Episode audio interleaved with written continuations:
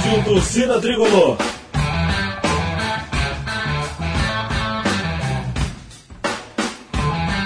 Rock Flu.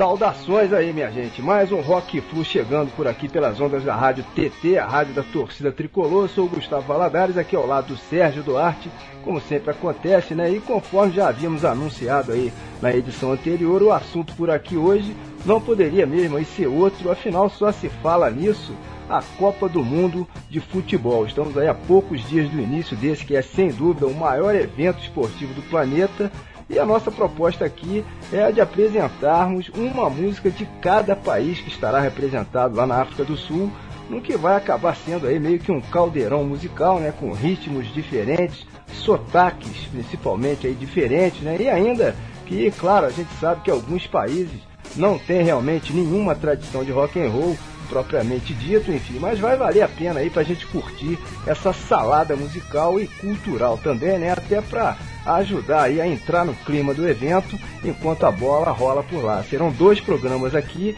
com esse tema e hoje a gente detona então 16 países e daqui a duas semanas completamos aí o tanque, enfim, com a outra metade. Vão ser aí os nossos especiais de World Music, né, Serginho? Mais ou menos por aí, né, cara? É isso aí, Gustavo. São 32 seleções né, que vão estar em campo a partir dessa semana lá na África do Sul. Então serão 32 músicas de origens aí completamente diferentes que a gente vai detonar aqui nesses dois programas especiais. E vocês vão poder perceber então que se faz rock and roll de qualidade em muitos lugares ao redor do planeta e de onde a gente nem imagina, como por exemplo a Eslováquia, Sérvia, Nigéria, as duas Coreias, por incrível que pareça, a Costa do Marfim, a própria África do Sul, que tem uma cena rock and roll bem bacana. E sem falar na Grécia, Eslovênia, Honduras, que realmente são países que, como você comentou aí, com pouquíssima ou até nenhuma tradição no rock and roll, né? E por, pelo menos de onde a gente recebe, no mínimo, muito pouca notícia por aqui. Mas é o tal negócio, né? Basta a gente garimpar um pouquinho, né? E viva a internet, que sempre acaba encontrando né, algum material interessante. Isso sem falar, claro, por outro lado, de pesos pesados aí que possuem um mercado sólido de rock and roll, né? Como Inglaterra, Austrália, Estados Unidos, Japão, a Argentina aqui, o nosso vizinho, o próprio Brasil e que estarão representados lá na África do Sul. E, portanto, enfim, por aqui também, como não poderia deixar de ser, mas de qualquer maneira, o prato principal por si só já é sensacional, nessa né? Copa do Mundo aí maravilhosa. E esse Rock Flu especial fica então servindo aí com uma espécie de molho, que é para acompanhar enquanto a gente assiste essa bateria de jogos.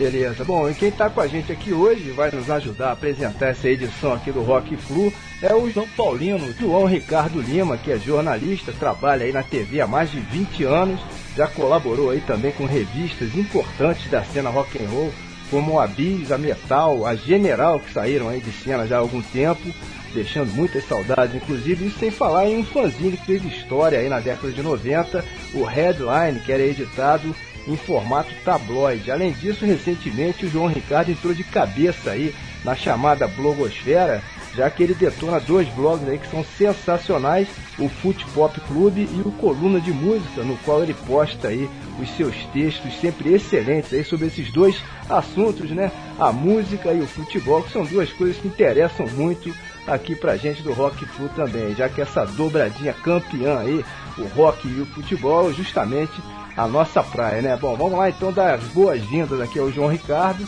Cara, tanto eu quanto o Serginho somos aí fãs teus de carteirinha, estamos sempre acompanhando aí os teus posts nesses teus dois blogs aí que eu acabei de comentar. Pode crer que é uma satisfação enorme te receber por aqui, ainda mais numa edição super especial como essa, né, cara? É, obrigado para vocês, obrigado vocês pelo convite, é um prazer é, danado estar aqui. É, e uh, saudações tricolores. eu também é. acompanho o, o Rock Flu, né? É, é, e o, um dos que eu mais gostei foram os especiais sobre o rock feminino. Muito legal.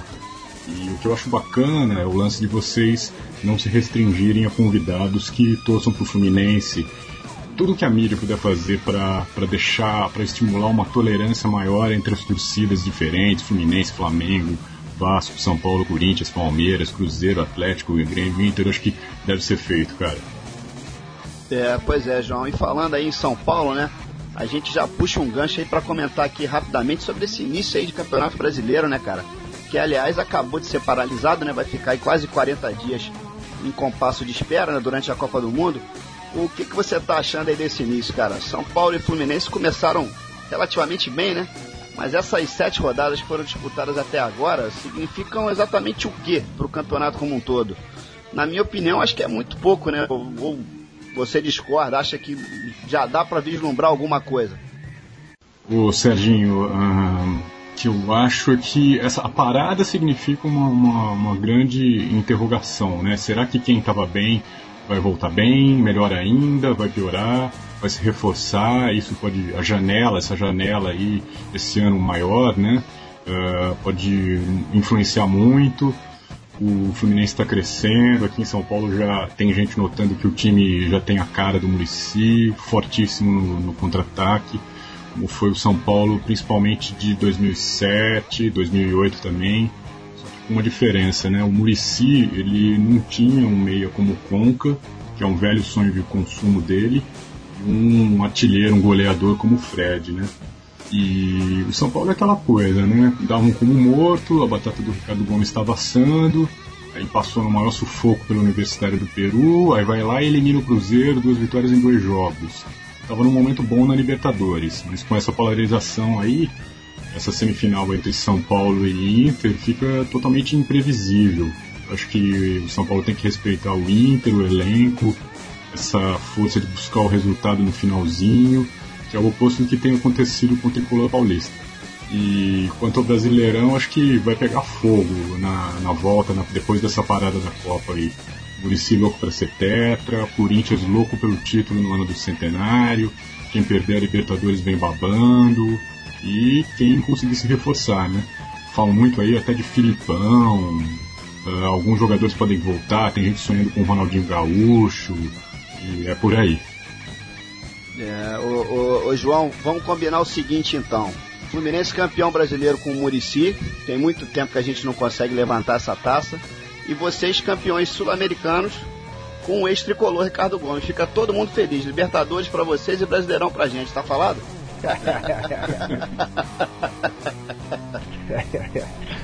Ô, João, eu vou, seguindo o papo do São Paulo, aí o teu primeiro blog aí pra rede, cara, tinha justamente o título aí de Arquibancada Azul, né? Que é o nome de um setor lá do estádio do Morumbi, né? Conta essa história aqui pra gente, cara. É, pois é, foi uma maneira de é, marcar ali o, o, setor que a torcida do São Paulo lota primeiro, assim, sem ser a torcida organizada, que a torcida lota primeiro, até porque tem a maior facilidade do programa de sócio torcedor que a maioria dos ingressos é destinada para lá do, do sócio torcedor, né? E o, mas o curioso é assim, que apesar até de ter uma foto ali do, do Morumbi e tal ali, é, entravam muitos gremistas e cruzeirenses, dava para perceber pelas enquetes assim. Mas eu, eu resolvi trocar de, de portal até porque tava uma dificuldade de das pessoas é, deixarem comentários no portal anterior tal. E aí eu, eu, eu resolvi fundar o Futepop Club uh, em 2009 e esse ano eu, eu, o Futebol Clube que estava uh, uh, aumentando assim a, a, a, deixando mais clara a tendência de falar de futebol e de música, não só de, de São Paulo. E, e aí esse ano eu resolvi é, fazer uma, como se fosse uma coluna, uma uma, uma afiliada do. uma irmã do, do, do Futebol Clube só para os posts de música, assim, é, que não tenham exatamente a ver com futebol. Quando for música sobre futebol, eu posso publicar lá no Futebol Clube, entendeu? Legal. Bom, e já começando aqui a degustar então o prato principal desse Rock Flu, que é o Mundial lá da África do Sul. Como é que anda aí a expectativa, João, para essa bola finalmente rolar, cara? Para quem gosta de futebol, né, cara? A Copa do Mundo é o paraíso, né? A expectativa tá, tá muito grande, assim, tudo, tudo uh, fica um, um, clima, assim, a coleção de figurinhas, essa febre que foi, eu não sei se, se no Rio foi tão grande como aqui em São Paulo, em, em repartições, em tudo quanto é uh, tipo de veículo de comunicação, feira de troca em shopping, no museu do futebol, então vai se criando um clima, esse monte de lançamentos, DVD, livro, filme, programas especiais E, e uma coisa que eu, que eu acho assim sobre esse mundial, assim, se a gente reparar, desde 62 tem um, uma espécie de um rodízio, um revezamento de, de continentes entre os campeões, não de sedes, mas entre os campeões. 62 Brasil, 66 Inglaterra, 70 voltou para o Brasil, 74 foi para a Europa de novo a taça, 78 ficou com a Argentina, 82 ficou com a Itália, Europa. Então, como a última foi conquistada pela Itália, eu acho que está na hora de um sul-americano ganhar de novo. Brasil Argentina. É, com certeza aí. E aí, o, favorito para você? Brasil ou Argentina? Já mandei na lata, né? Olha, hum, cara, eu acho que talvez esse ano seja da Argentina, hein? Já ganharam o Oscar, já ganharam Miss Copa do Mundo, você acertar cedo. É verdade. Ali, aliás, ganharam, é ganharam o Oscar super merecido, né? Um filmaço, por sinal, né? É. Oscar de filme estrangeiro, legal. né? O Segredo dos Seus Olhos, que é o do Juan José Campanella, o mesmo diretor do Filho da Noiva, né? Que, por sinal, para quem não viu, tem uma coisa lá de. tem um ingrediente lá de futebol que, é, que faz parte da trama e é sensacional. Eu recomendo para quem não viu ainda, putz, procura aí acho que não está mais em cartaz, mas espera então sair. Eu recomendo esse filme, O Segredo dos Seus Olhos. A gente falou aí nos favoritos aí sul-americanos, João, e, e, e, da Europa. Quem são aí os, os mais cotados, na sua opinião? Bom, vamos ver se é, a tradicional Fúria, que a gente chama aqui da Espanha, lá eles chamam mais de La Roja, né? Vamos ver se não. La Roja, que é vermelha, né? Por causa da camisa. Vamos ver se eles não vão novamente aquela velha história ligada à Espanha de amarelar, né? A Copa das Confederações ganharam a Eurocopa, mas na Copa das Confederações já voltaram a dar aquela amarelada, né? Mas é um grande time e e acho que a Holanda vem voando também. É verdade, a Holanda está fortíssima aí. Bom, mas vamos esperar a bola rolar, né? Para ver o que, que acontece. Por enquanto, vamos começar a detonar um rock and roll por aqui. Daqui a pouco a gente retoma o papo aqui com o João Ricardo Lima, nosso super convidado aqui de hoje. Ainda vamos falar bastante aqui sobre rock, sobre futebol e, claro, vamos tentar dissecar aí ao máximo essa Copa do Mundo que está começando, enfim. Show de bola. Vamos lá começar então essa brincadeira aqui para valer. Só na caixa.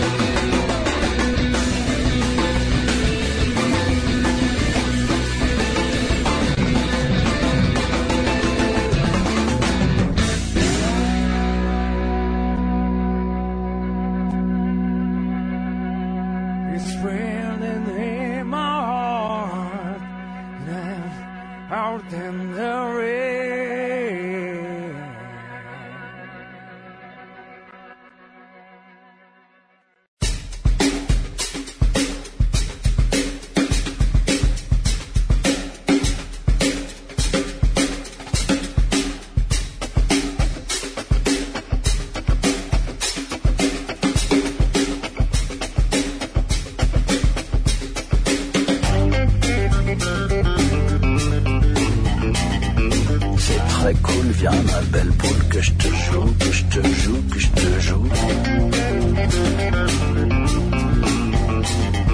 C'est bien cool, vraiment ça roule quand ça joue, quand ça joue entre nous. C'est très cool, viens ma belle poule que je te joue, que je te joue, que je te joue. Ça roule, c'est vraiment cool quand ça joue, quand ça joue entre nous.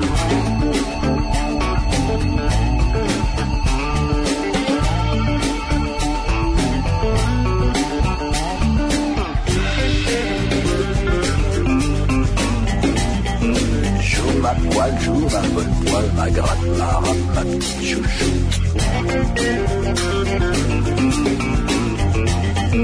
Toi et moi, on aime tant ça, on se touche, on se frotte, on se gratte, on se chouchoute.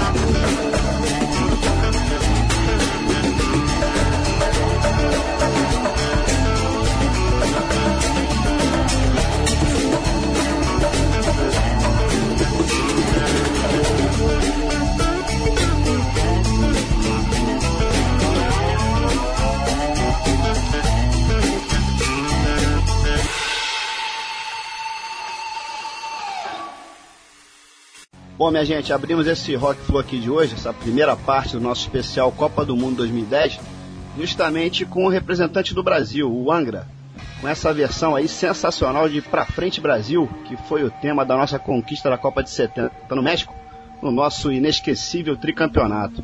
Isso, claro, em ritmo de rock and roll, né, que aliás ficou bem bacana. E a gente já aproveita para entrar de sola, meter aí o dedo na ferida. Então, João, será que para esse ano vai dar ou não vai ter jeito? O Dunga vai se estressar ou é a gente que vai ficar de cabelo branco por aqui? o que é bem pior, né? Enfim, vamos lá, começar a soltar essa vulvuzela por aqui. Pode cornetar à vontade. Bom, o que eu acho assim, pela primeira fase o Brasil passa fácil, né? Eu acho que já chega classificado contra Portugal e acho que tem tudo para ganhar de Portugal também. Se bem que a torcida ah, vai ser a maioria da, da seleção portuguesa. Quando o Brasil jogar lá é, é contra Portugal em Durban, né? Durban. E depois é a loteria do mata-mata, né? Eu acho assim, oitavas, assim. Bom, vamos torcer para o Brasil chegar à final, mas a gente sabe que é uma loteria, um erro de arbitragem para decidir. Como a gente tem visto, assim, principalmente no Mundial de 2002, né, que foi um desastre na, no setor de arbitragem. Mas uh, geralmente não são contra o Brasil, a gente sabe disso. Né? Esses erros não costumam acontecer muito contra o Brasil, pelo contrário. É verdade. Bom, João, você falou aí que o Brasil passa fácil, pô, mas também se a seleção brasileira não passar nem pela primeira fase aí da Copa, aí acaba o mundo, né? Pelo amor de Deus. Bom, mas na sequência então aí do Angra, rolou Out in the Rain, faixa maravilhosa aí da Savoy Truffle, banda japonesa de blues rock lá da cidade de Osaka, que conta aí com cinco álbuns lançados, já tendo excursionado pelos Estados Unidos, inclusive, por três vezes. Eles fazem um som aí que lembra muito o Goft Mule, por exemplo. Vocês com certeza repararam aí, o Japão sempre teve um mercado de rock and roll fortíssimo. E quem fechou esse bloco inicial foi um representante da França, o guitarrista Eric Ter, com Je Te Joue, faixa pescada do seu último álbum, o Chance, que é de 2008. O Henrique Ter, que já é um velho conhecido aqui do Rock Flu, ele que gravou uma pequena participação aqui com a gente quando fizemos aí um especial justamente sobre o rock francês, enfim. Isso, isso rolou aí já há alguns anos, sendo o rock francês pouquíssimo conhecido aqui entre nós, né? Essa aqui é a verdade pela barreira aí do idioma, mas que possui excelentes bandas, principalmente na cena atual, Hoje a França vivendo aí meio que uma explosão de rock and roll. Mas e aí, Japão e França pintando aqui na área, o que, é que se pode esperar aí dessas duas seleções? A França, mesmo entrando na Copa, graças a aquela mão boba né, do, do Henri, é sempre perigosa, né? Já o Japão, que está num grupo que tem aí Holanda, Dinamarca e Camarões, enfim, periga, na minha opinião, aí sequer passar da primeira fase, né? O que, que vocês acham aí? Olha, eu acho que o Japão não tem mesmo muita chance num, num grupo como esse, não. Com a, com a, Holanda voando do jeito que está, a Dinamarca é uma incógnita, mas, e Camarões joga no próprio continente, né? Mas olha, sei lá, acho que o Japão, acho que é melhor os caras voltarem para ouvir esse grupo aí que eu não conhecia eu achei muito bom, Savoy Truffle, né? Achei muito bom mesmo. Agora, com todo respeito ao Henrique Ter, né? Seu amigo francês, muito bom guitarrista Agora eu acho que vocês aí do Rock Flu deviam trocar a música dele por algum grupo irlandês, viu? Por isso que eu tava falando dos bastidores aí do Lise, pra deixar um fim Lise na mão. Porque foi uma vergonha aquela classificação da França. Verdade. Tomara que já perca de cara na primeira rodada pra Celeste Olímpica. É, se, se, a França for eliminada, vai, vai ser uma festa lá nos pubs, hein? Irlanda, Irlanda vai decretar feriado. Com certeza. Os é, caras tô... vão, secar muito, com certeza. É, eu tô contigo aí, João. Eu, eu, eu tô achando que nem, nem a França, muito menos o Japão vão longe, né? Na, pensando aqui em termos brazucas, é muito bom, né? Porque a gente teria uma, uma, uma chance de cruzar com a França na semifinal ou na final, e eu sinceramente não acredito que eles consigam chegar tão longe, não. Principalmente depois que o Zidane se aposentou, né? Da Copa da Alemanha para cá, a verdade é que a França não é mais a mesma, né? Mas de qualquer maneira, mesmo considerando isso tudo, é melhor a gente secar esses caras, né? Por via das dúvidas, né? Já que realmente o Brasil não dá nem um pouquinho de sorte com eles, né? É, mas acho que dessa vez não, não vai ter essa, esse mata-mata Brasil e França, não. Acho que não. E esse ano o time da França também só ganhou da, da Costa Rica, aqui pelo que eu andei pesquisando e tal. Esses últimos amistosos aí não foram muito promissores. O Ribéry, que é o craque do time, está no meio de uma confusão danada, né? E o Henry também não é mais o mesmo, então...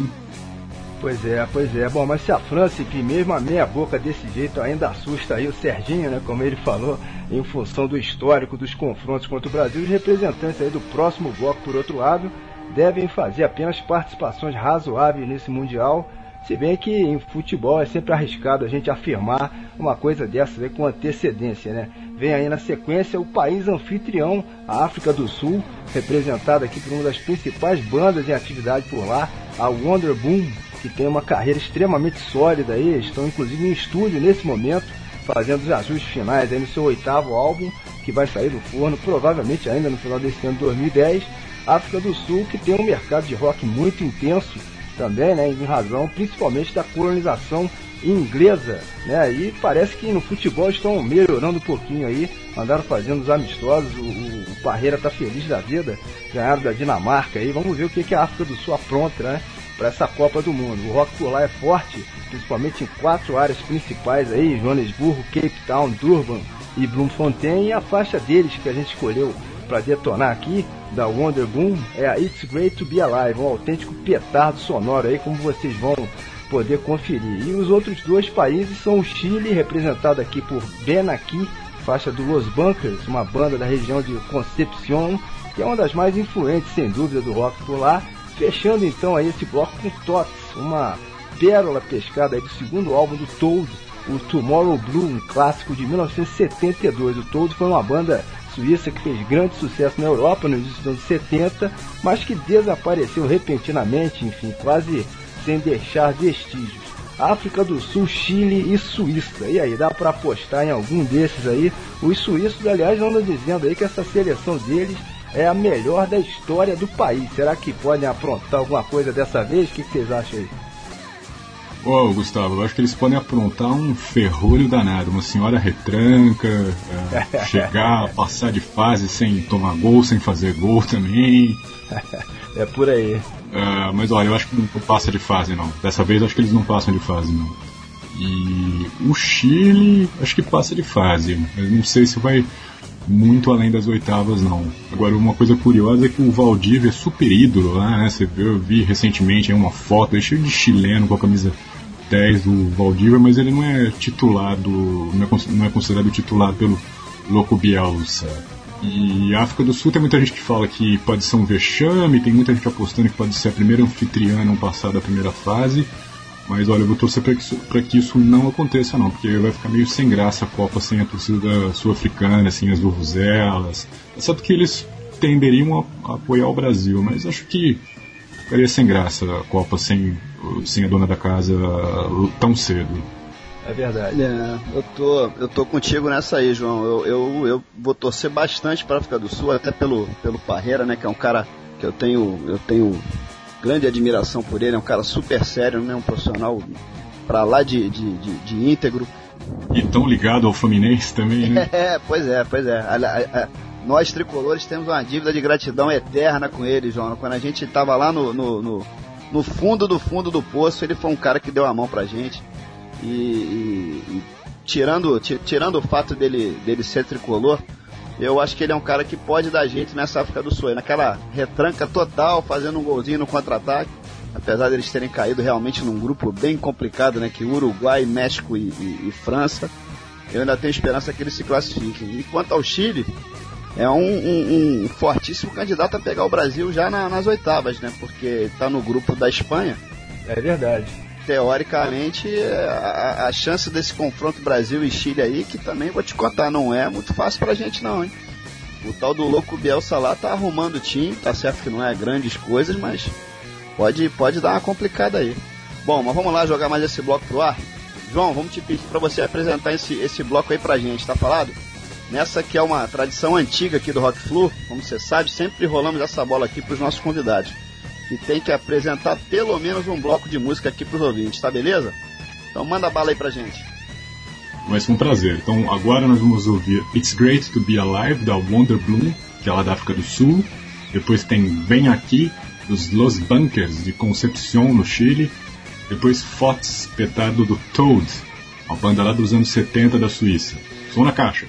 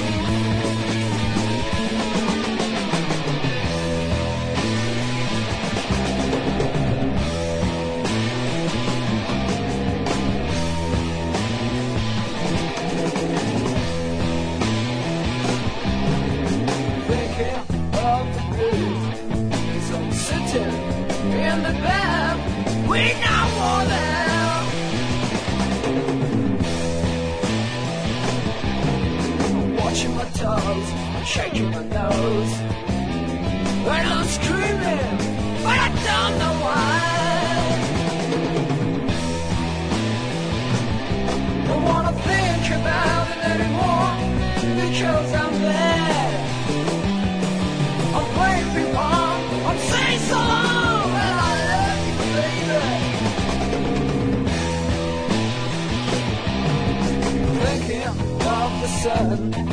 So wizard, we're my jail. We know we know.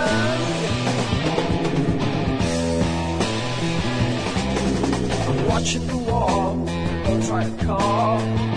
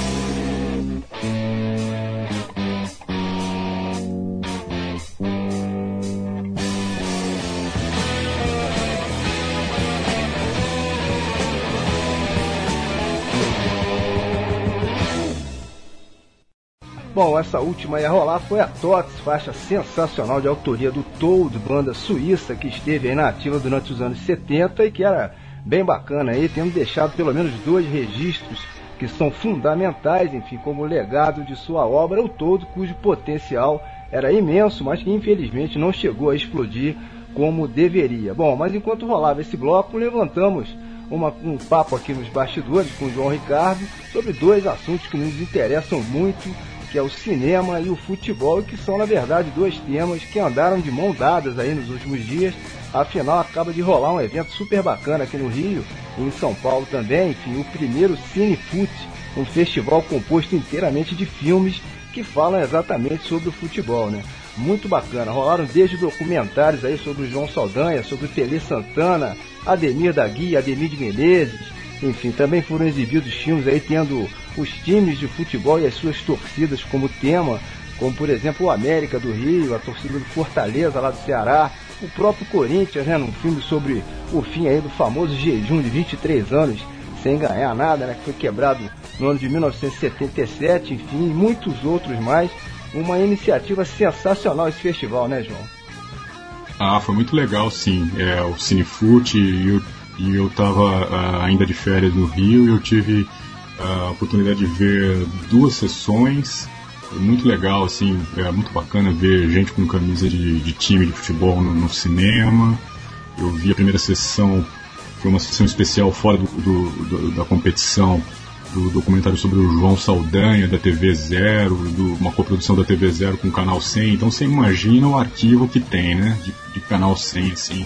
E esse documentário é espetacular. Eu, eu eu acho que ele não, não ele passou em, em, festivais, mas eu acho que ele não teve uma estreia assim para valer circuito assim. É, eu acho que é uma dica para quando entrar, não perca esse documentário sobre o João Saldanha, do André Ike Siqueira e do Beto Souza, se eu não me engano. E também uh, essa sessão do Tele Santana tinha tricolor lá de, do Rio e de São Paulo, um monte de gente com camisa do, do São Paulo, lá no pleno Rio de Janeiro, no cinema lá. Legal, né? E um outro documentário muito legal também é do Ademir de Menezes, feito por um pessoal, por um, um trio lá de Pernambuco, que foi tipo uma tese de conclusão de um TCC de conclusão de curso de, de jornalismo. É muito bacana, emocionante, tem imagens históricas sobre o Queixada, né, o Ademir de Menezes, que jogou no Fluminense, vocês sabem, né? É verdade. E que mais? E aí alguns outros curtas que eu já conhecia aqui de, de São Paulo. Uh, acho que só faltou ter um, um, curta muito bacana que eu conheço sobre o Juventus. Uh, sobre o Juventus aqui da, da Rua da, da Moca, que, que é sensacional. Também um, um, um curta-metragem que eu já publiquei lá no, no Foot Pop Club também sobre esse, esse curta-metragem sobre o Juventus aqui, Moleque Travesso aqui. E, e, tem outra coisa também que essa semana tá, começou uma programação, uma mostra de cinema e futebol no Canal Brasil. Uh, vai passar uh, fora dessa mostra, mas também no Canal Brasil vai passar aquele documentário de, do José Carlos Asbeg sobre a, o, os campeões de 1958, né? O ano em que o mundo descobriu o Brasil é muito legal esse documentário. Sensacional, sensacional esse aí. É verdade. Pois é, realmente muito bacana esse primeiro Cinefute e a gente espera que isso vire um evento anual. Aliás, o próprio cartaz do evento ficou muito maneiro. Um campo de futebol, né, com as marcações estilizadas e tendo meio que como um, um slogan, uma frase genial do Neném Prancha, famoso frasista aí do nosso futebol, com os seguintes dizeres: Futebol é muito simples. Quem tem a bola ataca e quem não tem defende. Será que é só isso mesmo tão simples? O que vocês acham aí? Olha, o Serginho, eu acho que cada vez mais técnico não ganha jogo, não, viu? Acho que quanto menos o técnico inventar, melhor. O negócio é deixar as feras soltas, treinar bem a defesa, é lógico. Eu acho que deixar as feras soltas ficar. Eu acho até que o, o seu amigo Murici ele tem uma tendência a ficar. Ele assiste muito jogo, né? Ele fica vendo tudo quanto é jogo, tudo quanto é divisão, inclusive de outros esportes. E ele fica querendo, às vezes, inventar um pouco de, de trocar de, de tática durante uma partida. Eu tenho a impressão que isso aí não, não, não entra bem na cabeça dos times todos, não. Viu? Pode entrar dos jogadores mais, mais espertos, mas eu, eu acho que quanto menos inventar, melhor, viu? Bom, voltando o papo aqui na direção da África do Sul, no próximo bloco vamos apresentar três países aí que são completamente diferentes, né? Não só musicalmente ou futebolisticamente, enfim, mas em todos os aspectos, a gente pode até dizer dessa maneira, né? Que são a Coreia do Sul, a Nigéria e a Itália, e que chegam aí à África do Sul com pretensões completamente distintas também. É claro, né? Afinal é difícil imaginar aí que a Coreia do Sul, por exemplo, tenha esperanças maiores do que simplesmente fazer uma boa campanha e de repente passar da primeira fase, né? Já a Nigéria, pelo fato da Copa ser realizada lá na África e considerando as campanhas anteriores, né, em outros mundiais, já acho que pode almejar de repente algo mais, enfim. E da Itália a gente nem precisa falar, como sempre é uma das seleções favoritas aí ao título, ela que aliás é a atual campeã, né? É verdade, Gustavo. Se bem que eu não sei não, hein? Pelo momento atual aí da seleção italiana, eu tô achando bem difícil que eles consigam repetir aí a campanha brilhante de quatro anos atrás. Já em relação à Nigéria, eu tô contigo. Acho que eles vêm forte esse ano e quem sabe podem chegar um pouquinho mais longe. Já a Coreia do Sul, no entanto, a tendência é a mesma de voltar para casa bem cedo. E desses dois países aí, escolhemos os seguintes sons para rolar por aqui. Da Coreia do Sul é a banda No Brain, um dos expoentes aí da rica cena punk coreana, ou Choson Punk, como são conhecidos, e que comparece aqui com a faixa Pang Pang Pang. Na Coreia do Sul, desde o início da década de 90, quando foi eleito o primeiro presidente não militar da sua história, o que manda além do punk em termos rock and roll uma espécie de hardcore melódico. E como que para se comprovar definitivamente que o mercado do rock por lá tem bastante força, rolam boatos aí hoje em dia na internet que deve rolar no final desse ano ainda uma espécie de Woodstock lá na Coreia do Sul, para o qual já estariam engatilhadas inclusive bandas como Evanescence, o Gorillaz, o Offspring e até mesmo a ACDC. Interessante isso aí, né?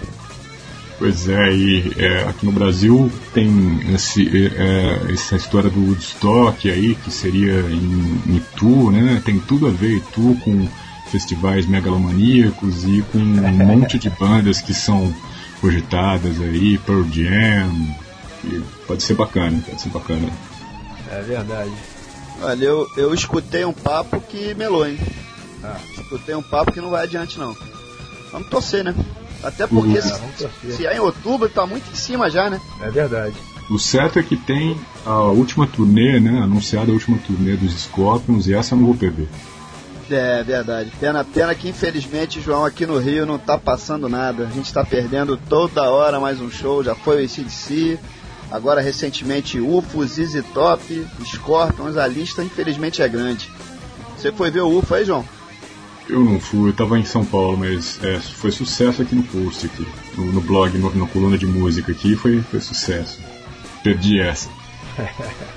É, infelizmente o Rio ficando aí de fora é, é, preocupante, né? O Scorpions, por exemplo, já definiu as datas todas aí, vão a várias cidades e o Rio não está incluído. É incrível um negócio desse, né? É. São Luís do Maranhão, Brasília. Pô, brincadeira, cara. Bom, já as escolhas aí para os representantes da Itália e da Nigéria são de certa maneira um tanto quanto óbvias, né? Da Itália, por exemplo, selecionamos a faixa Chocolate King, que é de autoria de um dos grandes nomes do rock progressivo sinfônico mundial, né? A premiata Forneria Marconi, que atingiu o auge da popularidade nos anos 70, fazendo grande sucesso por toda parte, inclusive aqui pelo Brasil, e que por incrível que pareça estão em atividade ainda hoje, aí tendo o álbum mais recente saído do forno em 2006, o Stat de Imaginazione. A carreira da Premiata inclui 16 álbuns de estúdio, 7 ao vivo, sem falar no número incontável aí de compilações editadas em diversos países. Enfim, já da Nigéria, nossa escolha não poderia mesmo ser outra. Quem vai rolar por aqui é o grande Fela Kuti, que foi além de um dos principais músicos e compositores lá da Nigéria, pioneiro inclusive de um gênero que ficou conhecido como Afrobeat, uma mistura de jazz, de funk e de cantos tradicionais africanos, mas que também marcou época como influente ativista político e dos direitos humanos, ele que a gente pode definir aí meio que tendo sido um rebelde com causa, né, digamos assim. Bela Kuti que sempre atacou o governo e o exército locais através das letras das suas músicas aí e das suas declarações sempre polêmicas. Ele chegou a fundar uma comuna nos anos 70 chamada aí de República Calacuta, que até se declarou, vejam só, aí, em dado momento independente do Estado nigeriano.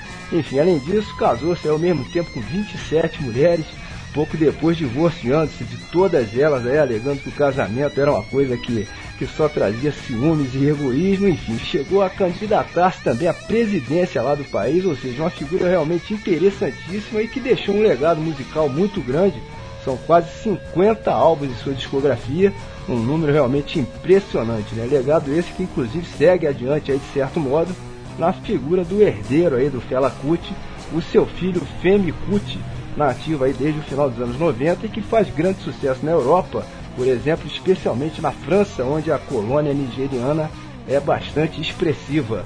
Né? E aí, João, quais as chances da Nigéria para essa Copa do Mundo? Você acha que morre na praia ou pode ir mais longe dessa vez, já que estão jogando mais ou menos em casa? O que, que você acha? Ah, eu acho que passa da primeira fase é, quase que com certeza. Vai ser um jogo duríssimo para a Argentina, acho que logo na estreia, né? E, é verdade. E, eu acho que a Coreia do Sul não tem muita chance nesse grupo, não. Apesar da, da correria né, deles, do time a gente viu jogar em 2002 lá, acho que não tem muita chance nesse grupo com a Argentina, Nigéria e, e a retranca da Grécia não. E a Itália, olha, é para se preocupar o seguinte, hoje eu acabei de ler aqui que o ministro italiano disse que uma seleção que envelheceu, seleção de velhos, esse é o termo que ele usou, e a gente sabe que quando tem muita crítica em cima da esquadra azurra, os caras se fecham, não falam com ninguém e depois pronto, né? Então é sempre bom abrir o olho. é verdade. É, tem, tem, tem toda a razão aí, tem toda a razão. Aliás, só um parênteses aqui, o cara casou 27 vezes, é isso mesmo? Ao mesmo tempo, meu amigo. Vai, vai, gostar, vai gostar de casamento assim lá longe? Perto dele, o, o, o, Jacob Zuma e o Mandela são. É, o pessoal gosta mesmo. são amadores. É, beleza. Vamos lá então jogar mais um pouquinho de som aqui pro ar. Nesse bloco vamos de Pang Pang Pang, faixa da No Brain, banda funk de origem sul-coreana Seguimos com o Nigerian Afro Jazz, do grande Fela Kuti, lá da Nigéria. E finalizando aqui com Chocolate Kings, de autoria do nosso representante italiano nessa festa internacional aqui hoje no Rock Club. Premiata Forneria Marconi. Maravilha, vamos lá, som na caixa.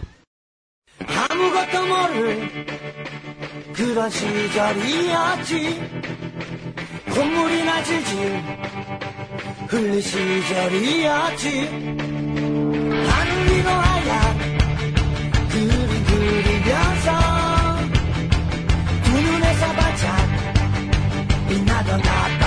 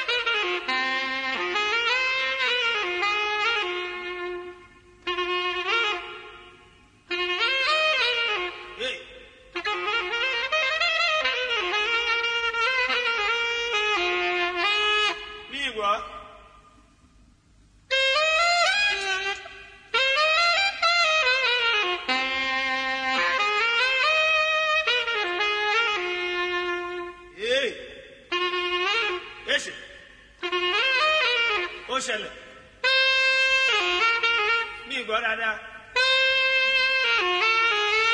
mi ì tí.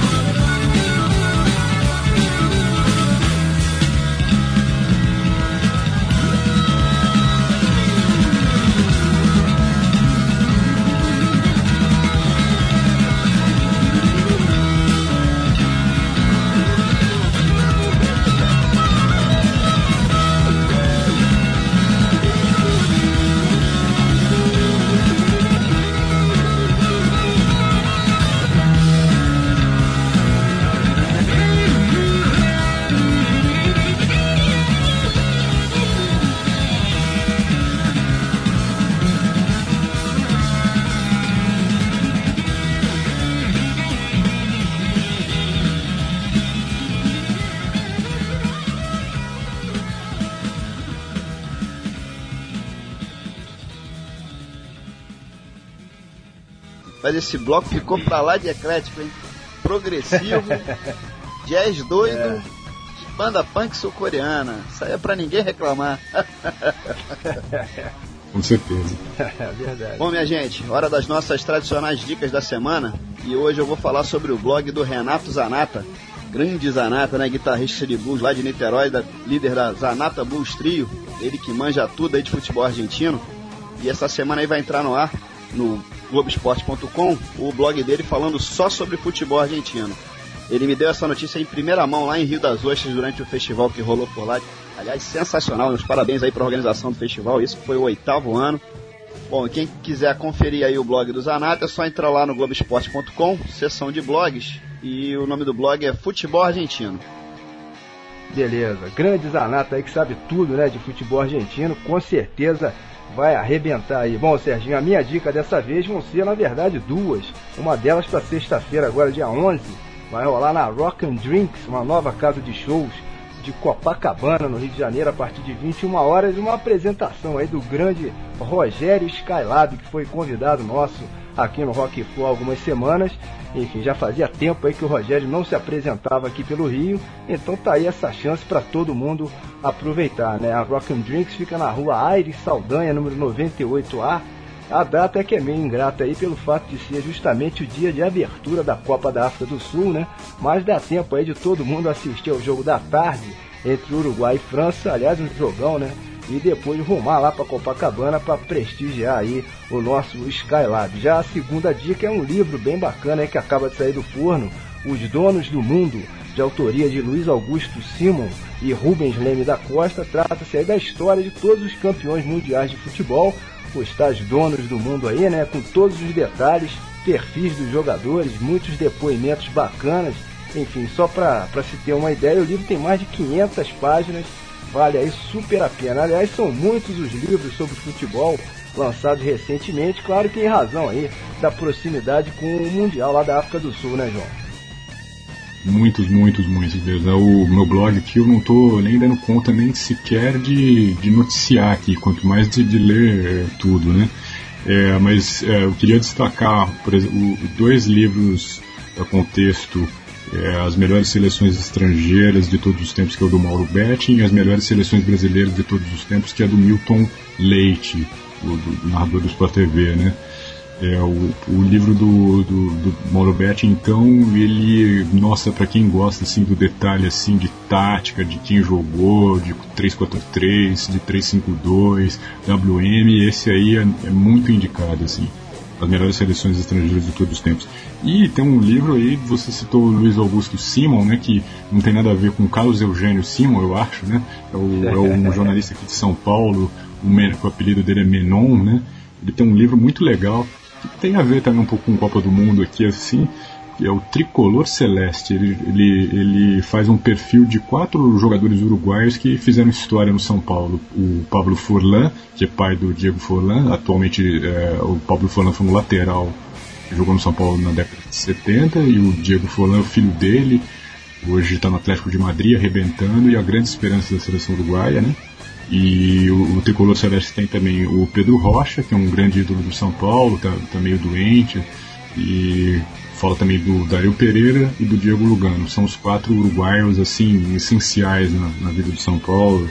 E outro livro que eu gostaria muito de dar uma dica, o livro do meu amigo Gato Xavier, né, o Futebol no, no País da Música, que é um trabalho de pesquisa assim de anos e anos assim. Tem muito a ver tanto com, com o seu programa como os meus blogs. Então uma dica que eu gostaria de dar, Futebol no País da Música do, do Beto Xavier e é da Panda Books. E, e, hoje, hoje eu peguei um livro assim que é uma tentação assim. É, não comecei a ler ainda, é um depoimento do, do Pelé, uma memória do Pelé sobre a vida dele, ilustrado assim fartamente, não só com fotos maravilhosas, mas também com uh, com encartes assim, com estudos, com flâmulas, com programas de jogos, programa da despedida dele no, no Cosmos, aquele jogo Cosmos e Santos, se Minha Vida em Imagens, na verdade é um, é um, relançamento e essa nova edição que é da editora Kozak Naif é, é que tem todo esse visual aí. É um, é um investimento, tá aí na base de mais de 100 reais aí, de 112 a 140 reais, mas nossa, é uma tentação livro. Vale como investimento, né? A gente compra por esse valor, daqui a pouco tá valendo mais isso aí, né? Brincadeira. E da praia de rock and roll, João, alguma dica aí, alguma coisa recente que você tenha descoberto? Ah, eu acho que é o, o um, uma coisa histórica, né? Não é um lançamento, sim, um relançamento, na verdade, um, um, o fundo do baú dos Stones sendo revirado, que é o, documentário Stones in Exile, né? Que foi exibido em Cannes, está passando no Workshow, e o relançamento do Exile on Main Street, que é um descasso, né? É verdade. assim. Realmente, talvez seja o melhor disco dos Stones, porque sempre tem muita música boa, mas os, os álbuns talvez não sejam tão homogêneos como esse. Esse é uma É música atrás da outra, uma aula de blues e rock and roll, assim. É, belíssima dica. É verdade. Bom, minha gente, o próximo bloco a gente vai abrir com uma banda da Eslovênia, a Toxic Heart, que tem um estilo aí a meio caminho entre o glam e o hard rock, enfim, com a faixa Ticket. Vocês vão poder conferir aí uma banda bem legal de um país que, embora não se tenha muita informação aqui para esse lado, na verdade tem uma cultura rock and roll bem interessante. Basta dizer que na antiga Iugoslávia a Eslovênia era o centro do rock naquela região, sendo a Laibar, banda dos anos 80, talvez aí a mais famosa internacionalmente. Enfim, hoje a Eslovênia faz parte até da União Europeia, né? Porém, somente em 90 é que o país abandonou aí a sua estrutura socialista e apenas no ano seguinte é que foi declarada, vejam só aí, a sua total independência lá da Iugoslávia. Pois está aí então a Eslovênia nessa Copa do Mundo num grupo que ainda tem Inglaterra, Argélia e Estados Unidos. E aí, João, tu acha que eles conseguem pelo menos passar de fase lá na África do Sul, cara?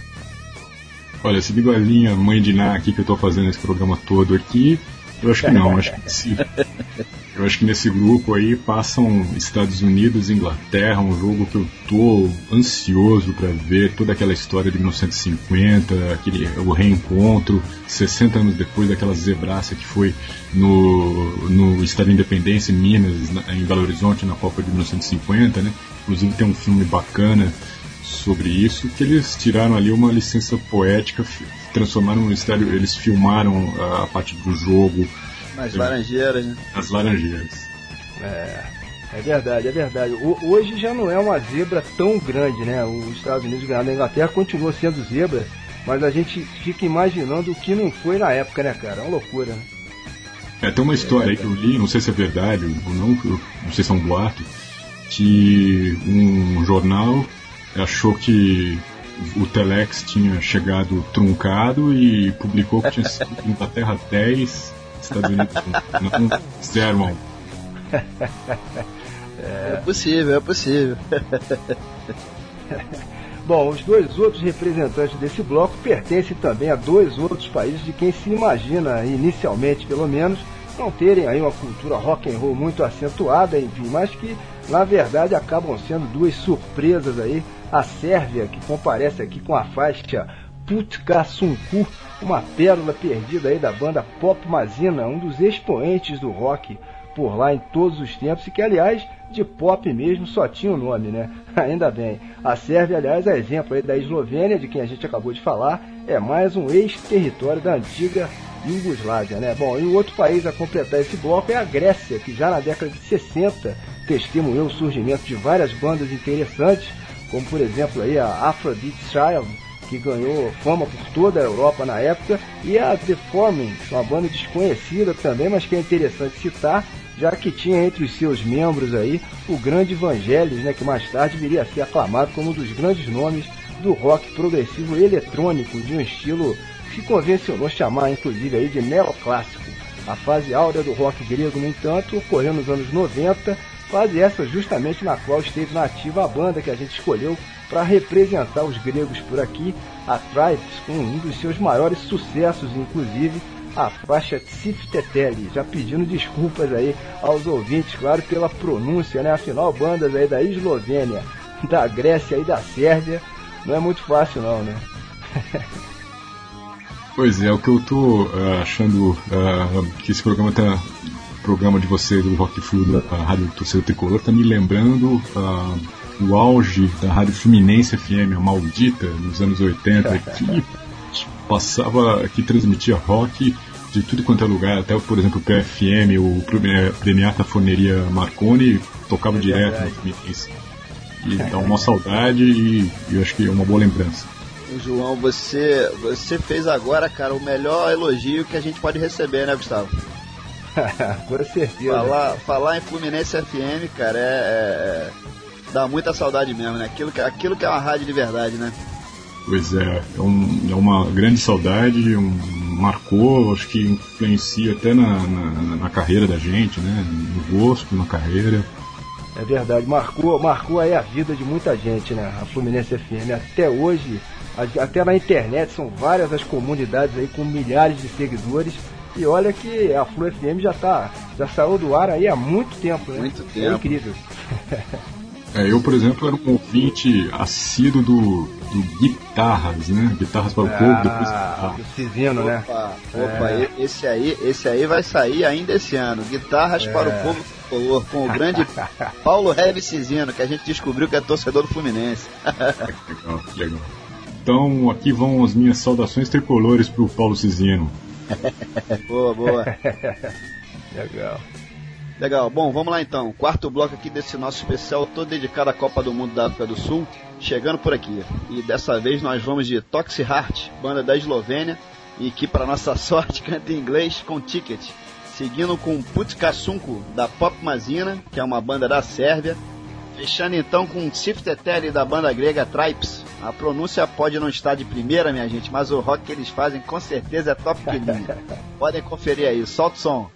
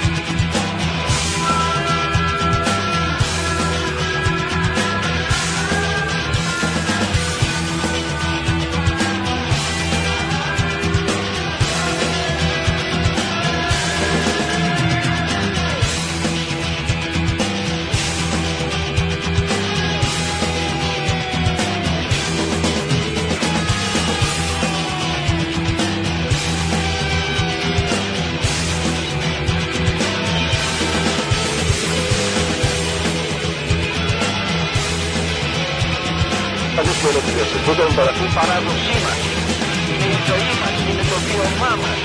Και τώρα έγινε στάβλος από τους ίδιους του αρβανίτες. Τι κρίμα Μας κουτάλουν ολόγια από εκεί. Γιατί ταξίζει Σάβα. Για άλλους κλειδαρμούς. Εμείς αυτό τον δένουμε για αυτό το χρηματόπλεσμα και τον του ζωντανό. Και μαθαίνουμε και διασκεδάζουμε και κερδίζουμε. Μέγα πάντα.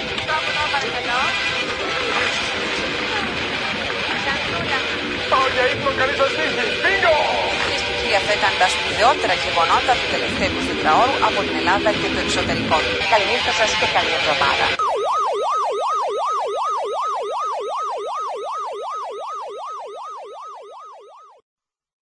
Ô, ô, João, num dos últimos posts lá do teu blog, cara, o Fute Pop Clube, você fala sobre a estrutura do Real Madrid, né, lá no Santiago Bernabéu, que realmente é uma coisa de maluco, com fotos aí não só do campo de jogo e das arquibancadas, mas também da impressionante sala de troféus lá do, do Real Madrid, as homenagens que eles fazem aos grandes ídolos aí de todos os tempos.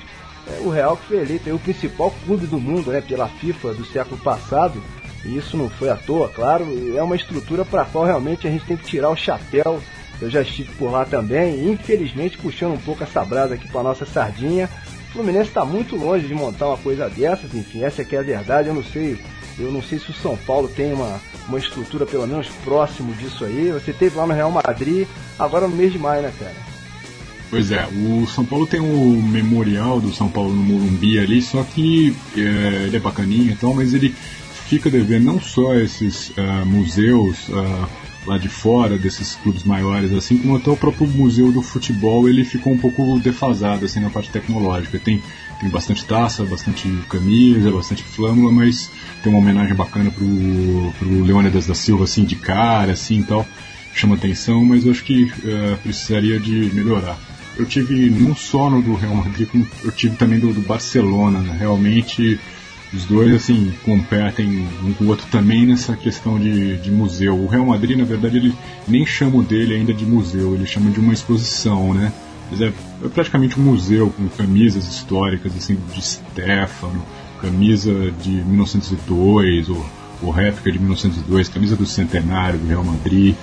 E o do Barcelona chamou atenção, eu também publiquei lá no blog também, chamou atenção mais a parte tecnológica, assim, com uma mesa, assim, um mosaico de você vai uh, touchscreen, assim, você vai apertando e, e, e, escolhe o que você quer ver. Você quer ver sobre o Romário, você quer ver sobre o gol do Belete, você quer ver sobre o primeiro jogo no Camp. Agora, sobre os estádios no Brasil, eu acho assim que fica um pouco difícil, assim, mesmo São Paulo, por exemplo, uh, essa história do Morumbi é, é muita responsabilidade para um, um clube de futebol que tem um custo caro já do próprio time, já é, reconstruir ou fazer um estádio moderno como Portugal fez em 2004 para 2004, por exemplo. Só que a, a, em Portugal, que eu me lembre, os, os estádios antigos eles só foram demolidos depois dos novos ficarem prontos, né? É, inclusive o Estádio da Luz, assim, eu me lembro que dava para ver assim que ele foi construído exatamente do lado. Então foram desmontando o estádio velho, que já era gigantesco, né? E, e até terminar o, o, novo. Então eles não deixaram de ter essa fonte de renda, de jogo. Ficar, por exemplo, jogar no São Paulo jogar é, longe do Morumbi é um, é um prejuízo, com certeza. Por, por placa de publicidade, os camarotes todos que já, já existem lá. Talvez a, a, a solução que o Palmeiras está adotando agora vai construir essa arena do Palestra Itália, que eu acho que é um projeto bacana, com, terceirizado para uma construtora que vai ter direito de administrar o estádio, acho que por 30 anos, pode ser uma, uma, uma das saídas. Mas por outro lado tem muita gente, inclusive lá dentro do Palmeiras, que, e, que discorda e teve muita discussão porque acham que é muito tempo o clube perder completamente os direitos sobre sobre o estádio durante três décadas, entendeu? Tem essa é, divisão. É. É, essa, essa é uma discussão aí que dá muito pano para manga, né? Infelizmente aqui no Rio, a, em relação à estrutura, a gente está muito atrás, né, Gustavo? Pô, nem, nem me fala, nem me fala. Bom, a gente está falando aí em, em visita ao, Real Madrid, né? O, O João teve lá no Barcelona também. E você, né, Serginho? Teve na Bomboneira recentemente, já que estamos falando aí de visita a estádios. O que, que se fala por lá? Os argentinos estão considerando a seleção deles como favorita ou, ou não? Nas enquetes que a gente fez aqui no Rock Flu, né, durante esse ano, e até nós mesmos, hoje, no início do programa, definimos aí a Argentina como, como um palpite principal para levantar o caneco. Mas e aí, Los Hermanos estão acreditando tanto quanto a gente neles próprios? Olha, uma coisa muito interessante que eu percebi por lá, o argentino acredita muito na seleção e não acredita nada no Maradona como técnico. É muito engraçado, é quase unânime. Eles acreditam muito na seleção, eles acham que eles têm um material humano muito bom. E realmente, se você for ver, você tem o Messi, você tem o Agüero, você tem o Higuaín, você tem o Veron, mas realmente eles não estão levando fé nenhuma no Maradona. É. é, o Tevez, olha só quanta gente boa. Do meio pra frente é muito bom, porém a, a zaga da Argentina é muito fraca. Eles também não têm um, um, um goleiro confiável. E realmente, né, se a gente já reclama aqui do Dunga, pelo menos o Dunga ganhou a Copa das Confederações, o Dunga ganhou a Copa América, chegando em primeiro na, nas eliminatórias sem problema. Enquanto isso, os Hermanos passaram todo tipo de dificuldade nesses últimos dois anos. Sem contar na, na, na, na, na briga feia né, do, do, Maradona com a imprensa. A coisa realmente por lá tá, tá complicada, mas eles acreditam bastante, viu? E outra coisa que me chamou a atenção, toda essa rivalidade que tem, eles gostam muito do futebol brasileiro. Muito, muito. Comentam, eu saía com a camisa do Fluminense, fui na bomboneira com a camisa do Fluminense. Eles reconheciam, principalmente os torcedores do River, mexiam por causa daquela campanha da Libertadores de 2008, por causa da ligação com Conca, e até mesmo os torcedores do Boca, eles vinham conversar, eles conheciam sobre o futebol brasileiro, e aqui é, é, isso não acontece, né? Até conversando com o Zanata ontem, parece que essa coisa da, da, da rivalidade cega a gente, né? E eu senti que do outro lado a coisa é um pouco menor. É claro que existe a rivalidade, mas eles conseguem enxergar e até admirar o, o, o futebol brasileiro. É engraçado isso, né? Interessante. É, mas aqui no Brasil também tem muita gente que gosta do, do, do é. futebol argentino também, né? É, vai verdade. ver o sucesso que vai ser o blog do Zanato. Eu, por exemplo, sou fãzaço aí do futebol argentino e do Maradona principalmente. Aliás, ele deu uma entrevista lá, falou que se ficar feia a coisa aí, a Argentina tiver dificuldade, ele entra em campo, hein? Não, imaginou o meio campo em Verón, Maradona e Messi? Complicado, hein? Mas o Serginho, você falou aí na Libertadores de 2008, né? E agora com o Murici no comando lá do Fluminense, acertando o time aí. Tomara que no ano que vem a gente tenha novas emoções aí para disputar mais uma Libertadores, a de 2011. Pena que vai ser no Engenhão, né? Já que o Maracanã vai estar tá fechado por causa das obras aí para a Copa de 2014, né? Mas enfim, não tem jeito, né? Vamos nós. Ô João, a Argentina é mesmo a grande favorita para ganhar a Copa, na tua opinião? Você já falou na Espanha, enfim, é mais ou menos por aí mesmo?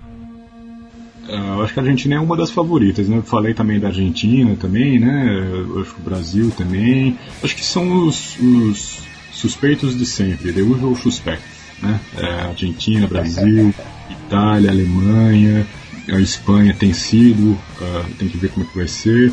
Se vai uh, deixar para trás a, a fama de amarelona e a Inglaterra não sei, perdeu o Ferdinand e acho que a Holanda, acho que se tiver que apontar um time que ainda não foi campeão, acho que seria a Holanda, com certeza. E zebra africana, vocês acreditam em alguma? Eu não levo nenhuma fé. Acho que não tem nenhuma seleção africana que possa pensar em aprontar alguma coisa. É, a Costa do Marfim, dependendo do, do estado do Drogba, né? Tá certo que ele é um touro, né? É, mas essa conclusão aí Vamos ver como é que ele chega contra o Brasil, né? Mas então num, num grupo, engraçado que uh, principalmente na, lá fora, né, a mídia lá de fora considera esse grupo do Brasil o grupo da morte. Né? Aqui no Brasil a gente não considera tanto. Bom, beleza. Falamos aí de Espanha e de Argentina, países que não estão representados aqui nesse primeiro programa dedicado à Copa do Mundo, mas que estarão por aqui com toda certeza daqui a 15 dias, na segunda parte que iremos retornar até porque em termos de rock and roll, tanto Espanha quanto Argentina possuem aí uma longa tradição com grandes bandas, principalmente a Argentina, né, que é de longe o maior mercado de rock and roll aqui da América do Sul, disparado, né? A gente tem que reconhecer que eles ganham da gente nessa aí de goleada. Bom, mas seguindo aqui a nossa programação, agora é vez de detonarmos uma banda australiana, que é outro ponto forte aí do Globo Austrália de rock and roll, cujo maior expoente, sem dúvida, é o nosso amado ACDC, né? Mas cujo mercado sempre foi fortíssimo, com centenas de bandas muito interessantes, enfim, dos anos 60 até os dias de hoje, sendo que muitas delas chegaram a atingir com força o mercado internacional, como é o caso do Jet, banda de Melbourne, que vai rolar por aqui agora na sequência. É uma banda formada há poucos anos, mas que faz o seu som calcado inteiramente nas influências dos anos 60 e 70. Até o momento eles têm três álbuns e o último deles foi lançado ano passado. E a faixa que vai pro ar aqui é Are You Gonna Be My Girl? Você gosta do Jet, João? Aliás, fala pra gente aí quais são as tuas bandas favoritas, que tipo de rock você curte mais, enfim. Eu sei que você é um cara bem eclético, gosta de bastante coisa. Aliás, é uma pergunta difícil esse, né? Exatamente que tipo de rock você curte mais, que banda, mas enfim, faz parte, né? O Jet eu acho que é um grupo legal tal, mas eu uh, ainda prefiro, não só o ACDC, até como um outro grupo australiano eu acho muito legal, o Rose Tattoo também, das antigas, né? É bonzão. E os meus, dos meus estilos preferidos assim do rock é, sempre foi mais pesado tal. É, tô ouvindo muito clássicos do rock, né? Acho que os Eternos, uh, Saba, Purple, Stones, Led Zeppelin, Byron, uh, mas eu também uh, abri muito, por causa de trabalho e tal, até de blog, para coisas brasileiras também, estou mais eclético nesse aspecto também, assim, o Jorge Benjor, por exemplo, é um cara que eu gosto muito, e gosto bastante também, estou muito interessado aí nesse programa, na parte 2 desse especial aqui, quero ouvir o que vocês vão tocar aí da Argentina e da Espanha, que eu também gosto bastante, tem coisa legal lá, o Soda Estéreo, na Espanha tem um monte de grupo também, o Barão Rojo, que é tradicional, lá dos tempos assim de 1900 de Rádio Fluminense, está voltando agora, eles estavam para fazer uma turnê, lá, inclusive o, o, o Carlos do Barão Rojo foi citado para uma matéria do Eu País no dia da morte, na cobertura da morte do Ronnie James Dio, né? citando lá as memórias do encontro dele com o Ronnie James Dio. E, eu sou fãzaço também do Mano Chao, ex-vocalista da Mano Negra, que a Mano Negra, o show da Mano Negra aqui em São Paulo, no Baú, no começo dos anos 90, tá no top 5, com certeza, dos shows que eu me arrependo de ter perdido é, muito, assim. Esse do Van Halen no Maracanãzinho, Faith No More no, no Olímpia, no auge, assim, me arrependo muito de, de não ter conseguido ir nesses, em alguns desses shows aí. É, beleza, beleza. Espanha e Argentina realmente com uma tradição muito forte aí em termos de rock and roll. Né? Bom, e para fechar esse bloco, mais dois países que devem fazer apenas figuração nessa Copa do Mundo. Aliás, tanto quanto a própria Austrália, né? Muito provavelmente, que são Gana e Honduras. Talvez entre esses países aí, Gana ainda tenha alguma chance, pelo fato de ser um país africano, enfim, que pode ser uma vantagem esse ano.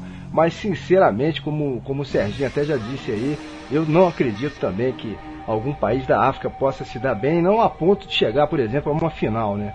Bom, de Gana selecionamos a Belle, que é uma faixa do Ozibiza, banda formada em Londres no final dos anos 60 por quatro imigrantes ganeses e mais três músicos caribenhos, enfim, que estão em atividade até hoje, diga-se de passagem, com mais de 40 álbuns lançados e que ostenta o título de uma das bandas pioneiras da chamada World Music, tendo sido também a primeira banda africana a fazer sucesso por todo o continente africano, por exemplo, isso além da Europa. E guardadas as devidas proporções, o Ibiza está para Gana, assim como o nosso Fela Kuti está para Nigéria. Enfim, é mais ou menos por aí. E já de Honduras, quem vai pintar por aqui são os Caóticos, banda da cidade de São Pedro Sula, formada no ano 2000, que hoje é um dos grandes nomes da cena roqueira por lá. Cena que, aliás, surpreende, principalmente para quem liga Honduras apenas a ritmos como a salsa, o merengue e o reggae, por exemplo, que claro são muito fortes por lá, realmente, mas a verdade é que o rock and roll hoje vive uma autêntica explosão em Honduras, inclusive com muita gente cantando em inglês de olho aí no mercado internacional, né? Gana, Honduras e Austrália não passam nem da primeira fase, né, ô, João? Ou você acha que alguma delas tem chance aí de ir um pouco mais longe? Olha, é, eu acho que qualquer ponto, vitória, tirado dos, dos grandes ou médios times, das, das grandes ou médias seleções aí por essas aí, podem ser chamadas de zebras. Gana é aquela história, né? Se eles baterem tanto como bateram em 2006, vai dar um prejuízo aí. Mas eu acho que não passam não, nenhuma dessas três passa. Seria uma zebra, zebraça mesmo passando. Legal. Bom, vamos lá então puxar mais esse bloco. João, hora de sobrar outra vez para você. Já que você andou falando aí na nossa saudosa Fluminense FM, a maldita, aproveita e chama mais essa sequência aí pra gente. Então, lembrando os tempos que eu era um ouvinte que de vez em quando uh, ia até lá participar dos programas na Fluminense FM, então vamos ouvir agora Are You Gonna Be My Girl com a banda Jet da Austrália. Depois nós vamos ver a Belly com o Ozibiza de Ghana, e, e depois é o rock and roll com os caóticos de Honduras. Comenta que isso aí rock and roll.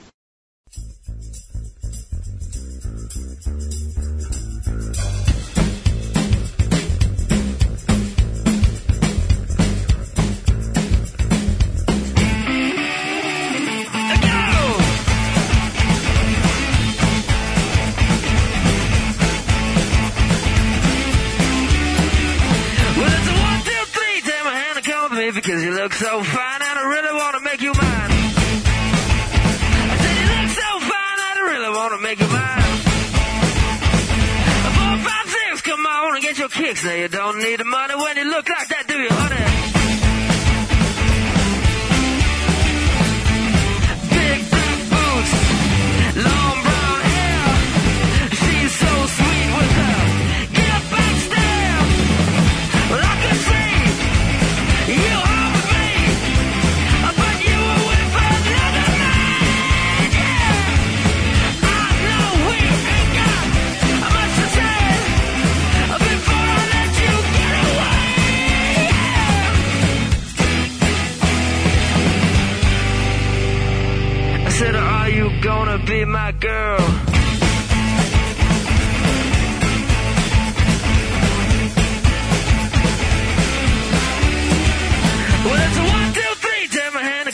because you look so fine and I really want to make you mine.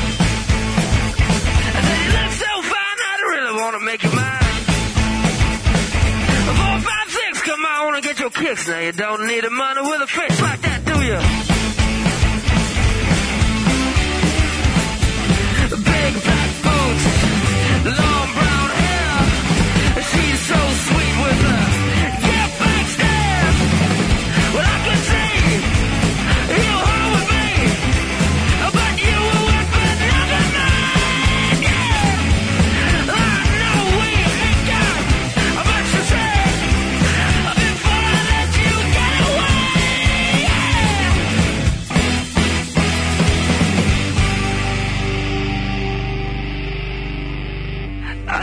You gonna be my girl?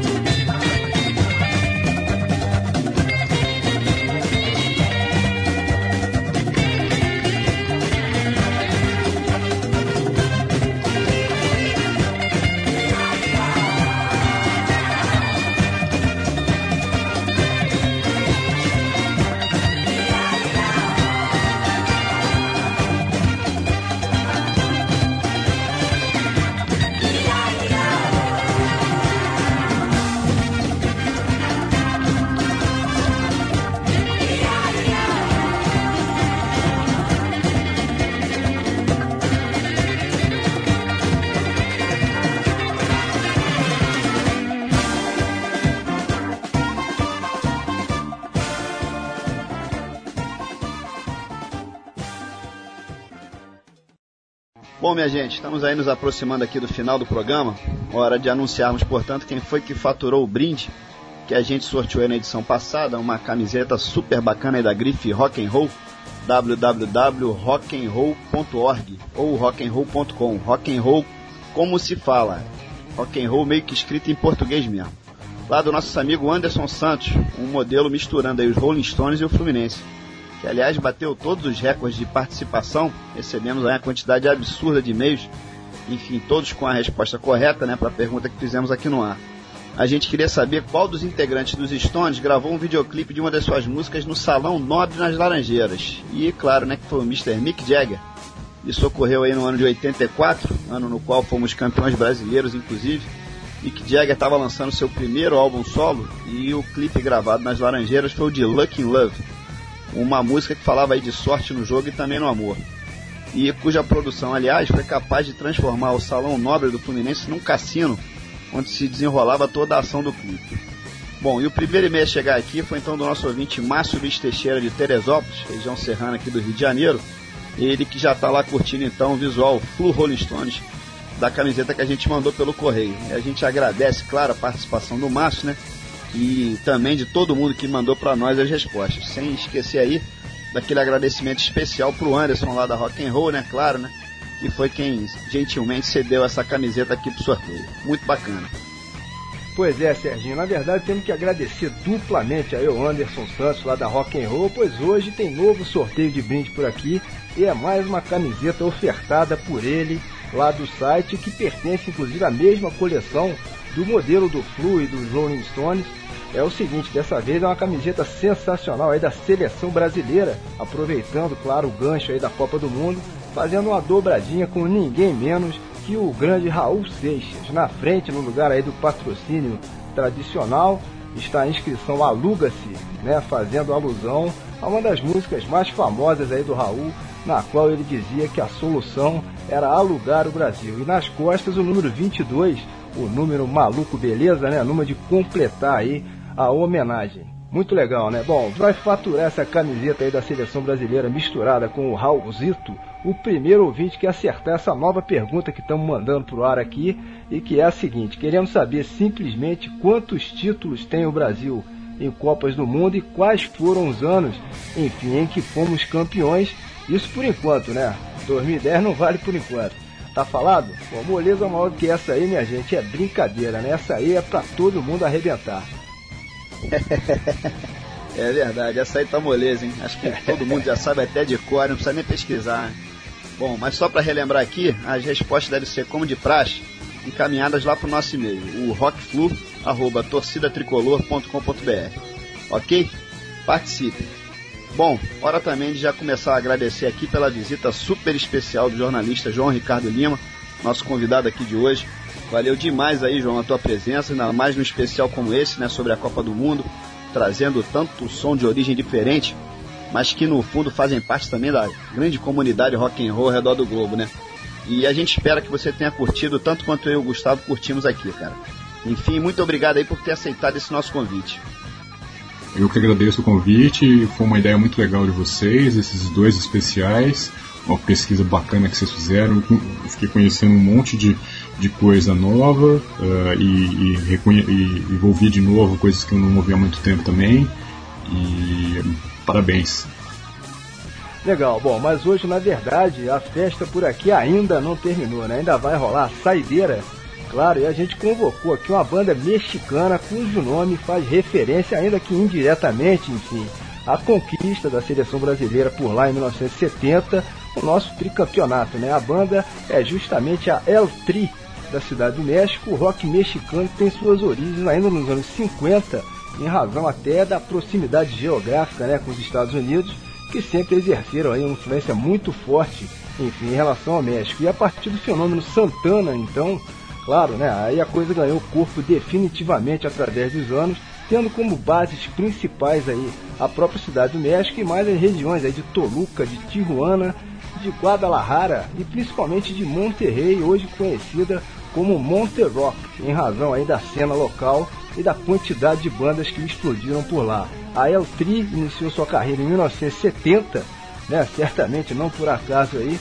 inicialmente com seu antigo nome em inglês, o Three Souls in My Mind, e segue na ativa até hoje, são mais de 40 álbuns lançados aí, realmente são um fenômeno por lá em termos de popularidade. E a faixa que a gente escolheu para detonar por aqui não poderia ser mais apropriada até para esse Rock Flu especial Copa do Mundo, afinal é a se México ganara el Mundial, ou seja, se o México ganhasse a Copa do Mundo. Eles não haviam viajado aí nesse tema, enfim. Mas e aí, vocês acham que existe chance para acontecer esse, digamos assim, aborto da natureza aí?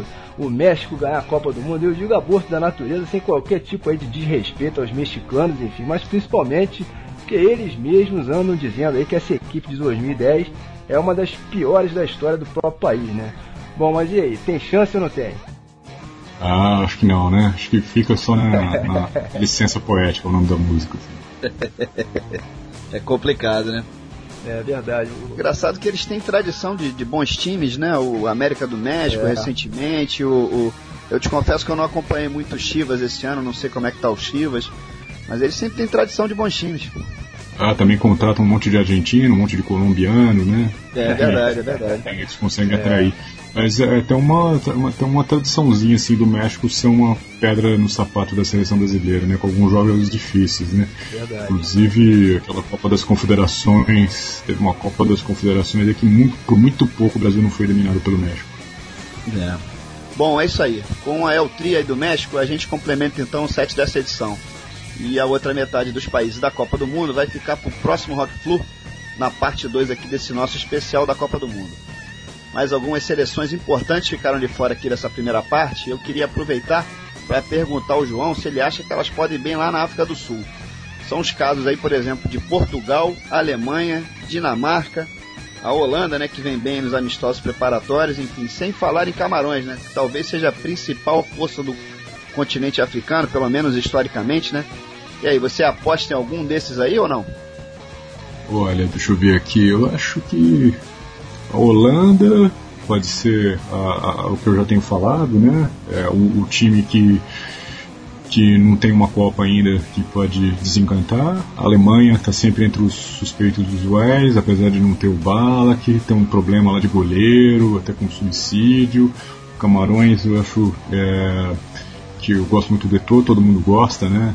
E, mas a gente não sabe a questão defensiva, apesar de um excelente goleiro, né? Tem uma tradição também de excelentes goleiros. Dinamarca, acho que é uma incógnita, incógnita total, os últimos resultados acho que não têm sido bons. Portugal é o Cristiano Ronaldo, que bate um bolão. Tem o Deco também, acho que o Pepe deve jogar, mas não sai muito disso também, né? Acho que vai depender. Bom, mas se o Real Madrid quase foi campeão espanhol jogando praticamente só com o Cristiano Ronaldo arrebentando, né? Quem sabe? É, verdade. Realmente joga muito. Todo mundo está apostando aí no Messi como, como craque do, do Mundial, né? Quase uma unanimidade, mas eu, eu, acho que o Cristiano vai fazer uma, uma Copa sensacional. Pode, pode ser que eu me engane aí. E tem os espanhóis também, né? O meio campo espanhol também. Acho que do, do meio campo para frente a Espanha também é muito forte também.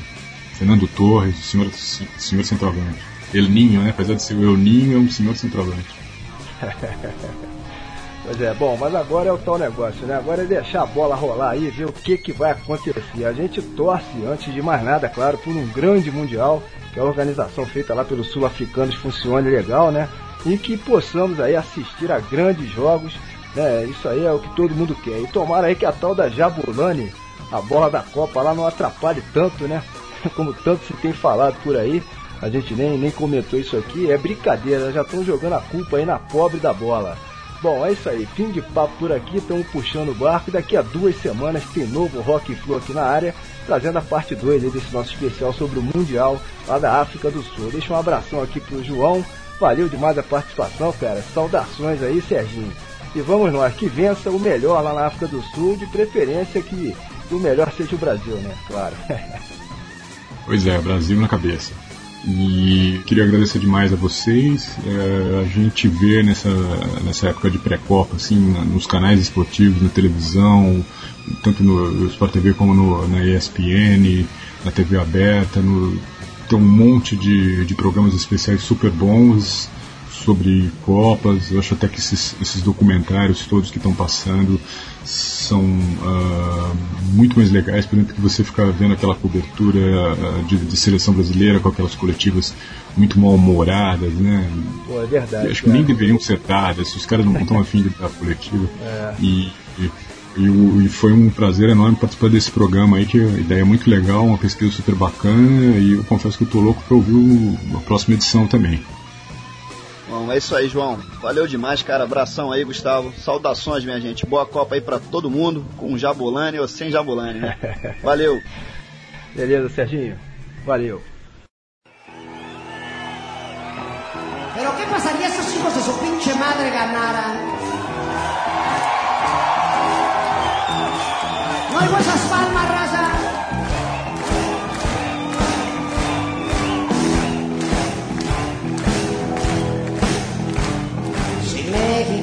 Ganara el mundial, ¿cuántas cosas pasarían? Después de 15 días, todavía seguiría el desmadre abajo del ángel. Pues si México ganara el mundial, habría miles de borrachos tirados en las esquinas del centro histórico. Si México ganara el mundial, los comercios tendrían que cerrar y toda la policía no alcanzaría para aplacar el júbilo nacional. Pues si México ganara el mundial, sería tanto desmadre de noche y de día, sería como un eterno carnaval. Ahí es donde la raza dice México, México, México, bueno, Porque viene la parte romántica que dice Había viejas encueradas en todas las esquinas bailando y gritando ¡Sí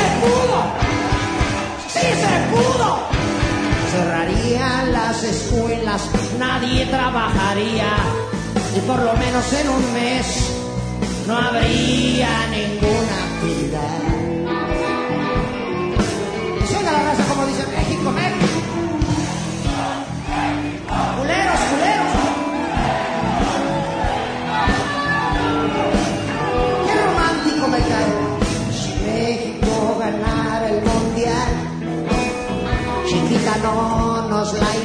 acabar.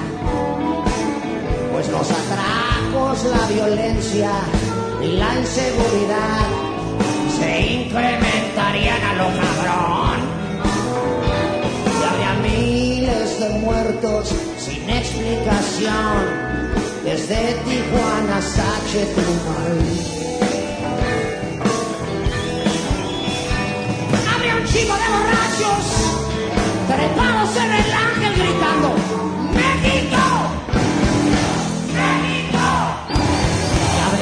aferrados que querrían escalar, pero estarían tan pedos que azotarían al tratarse de trepar. Si México ganara el mundial,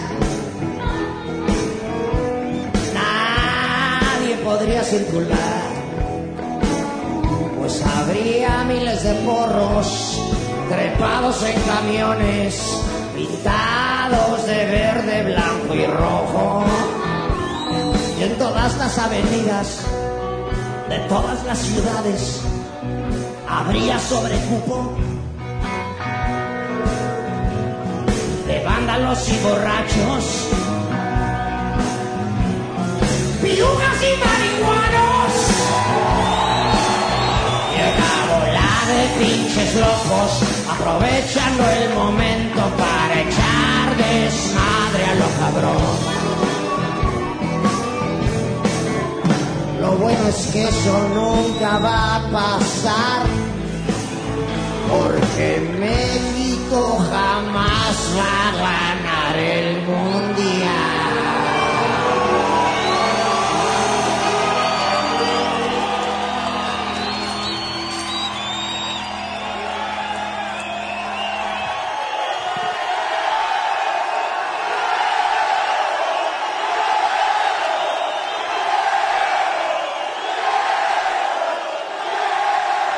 Es cierto. Sí, es cierto, estuvo muy culero. Pero no se preocupen, muchachos, porque Andrés Manuel Hablador va a impugnar, cabrón. Va a impugnar. Va a impugnar para que pasen el partido de México contra Argentina minuto por minuto, casilla por casilla. Para que lo veamos bien, a ver si es cierto que nos cogieron o, nos cogimos nosotros. Sí, porque puta madre, yo me la fumo y ese güey se pone marihuana. No mames, cabrón. Poca madre. Rádio Torcida Tricolor, a rádio do torcedor do Flusão. Debates, música, transmissão de jogos, resenhas, 24 horas no ar, online e também com programação sob demanda.